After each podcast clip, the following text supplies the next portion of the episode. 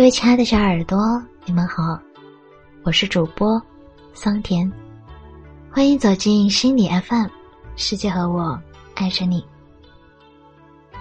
今天想要跟大家分享的这篇文章呢，是来自于公众号“精读”，作者是妍妍，名字叫做“你不必让所有的人都满意，生活属于你自己”。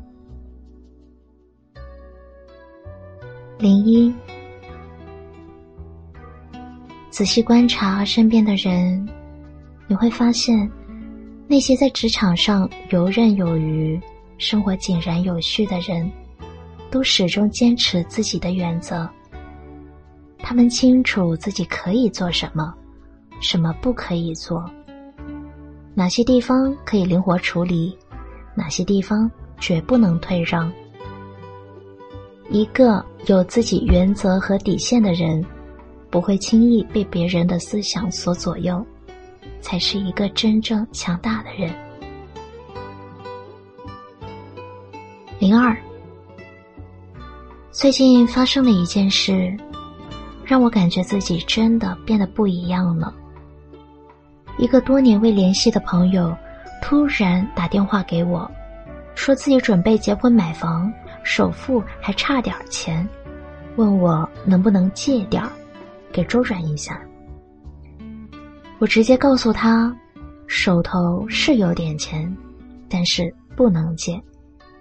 然后跟他解释，因为之前借钱给一个好朋友，但后面却因为还钱的事闹得很不愉快，如今已经没了联系，所以。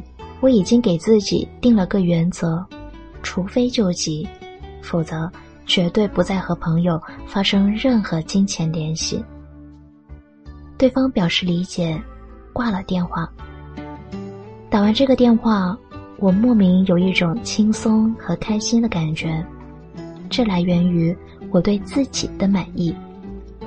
因为如今的我，不再害怕说出“对不起”。这是我的原则，这句话了。曾经的我就像一个老好人，只要别人提出了请求，哪怕这件事让我为难，违背了我的心意，但是碍于面子，我都不好意思拒绝。我会为了当好人，把本就不多的存款借出，然后自己过得捉襟见肘。我会为了当好人，把喜爱之物赠给也想要的朋友，然后自己黯然神伤。我自以为让步会让别人记得我的好，直到后来才发现，别人不仅不记得我的好，反而最经常忽略我。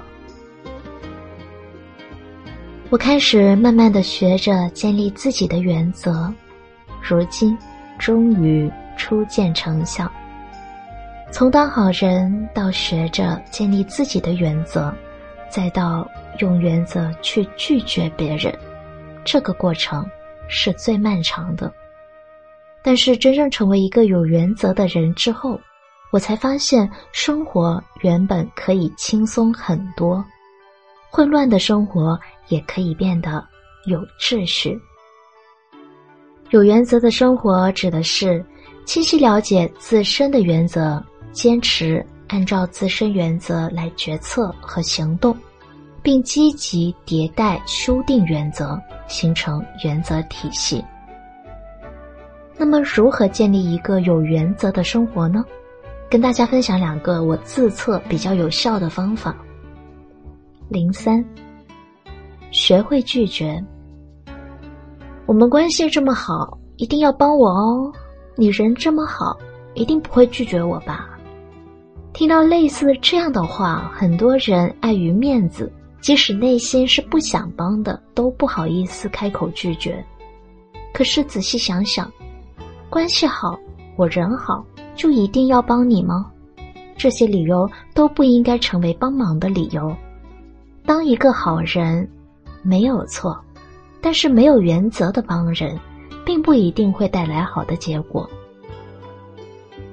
最后，可能像那句话说的：“当善良失去原则的时候，就助长了恶。”刚开始拒绝别人的时候，可能有很多人不理解你，甚至觉得你这人不好打交道。但实际上，只要你能始终坚持自己的原则，久了，大家就会明白，你只是在有些问题上坚守原则。在无关紧要的问题上，还是很乐于助人的。久而久之，你被人情绑架的时候会越来越少，生活也会越来越舒心。也许有人会说，直接拒绝别人，不怕其他人觉得难以理解，甚至产生怨恨吗？对此，我想网络上的这句话是最好的回应。好人。一般不会为难你，会为难你的人，也不是什么好人。零四，践行原则。小敏去年因为接受供应商的回扣，被一个同事抓到把柄，然后被开除了。小敏很委屈，因为收回扣已经是他们行业的潜规则了，甚至告他的同事也收回扣。大家都这么做，凭什么就他被开除？事情的确有些憋屈，但是小米无处辩解，因为他的确犯了错。工作中有很多原则都需要我们坚守，这不仅是对工作负责，也是对自己的一种保护。因为你坚守原则，别人永远抓不到把柄，并且做事情的时候会知道你的原则。就会在你的底线范围内与你合作。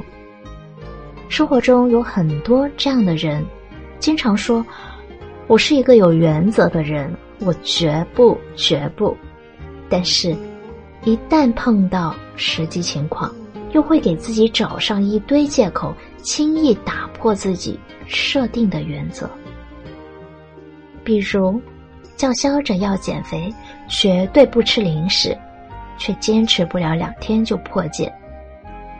比如下定决心要锻炼，办了健身卡，给自己制定了一周三次的计划，却去了没几次就放弃了。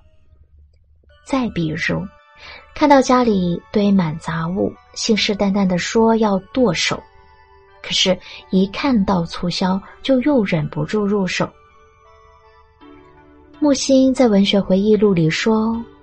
忏悔是无形无声的，从此改过了才是忏悔，否则则是至少是装腔作势。原则同样如此，无论你是写出来贴上，还是发朋友圈昭告天下，都不如真正践行。只有自己设定了，并能真正付诸实践的原则，才算得上原则。零五，最后想跟大家分享一个最近的感悟：我们的生活其实不必博得所有人的好评，这也是不可能的事。生活中最重要的是过得快乐，获得尊重和爱。你要有自己的原则，而且要让别人知道你的原则。只有这样，你才能让生活有秩序。才能按自己喜欢的方式过一生。希望你我都能早日践行有原则的生活，遇见更好的自己，与君共勉。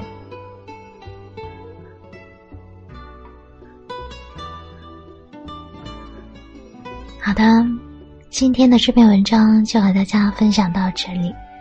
如果你喜欢这期节目，欢迎留言和分享哦。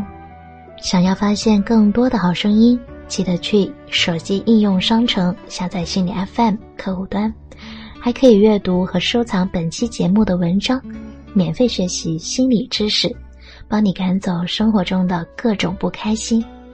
如果你想收听到我更多的节目，可以加桑田的微信号，小写拼音字母桑田二零一六零四零二。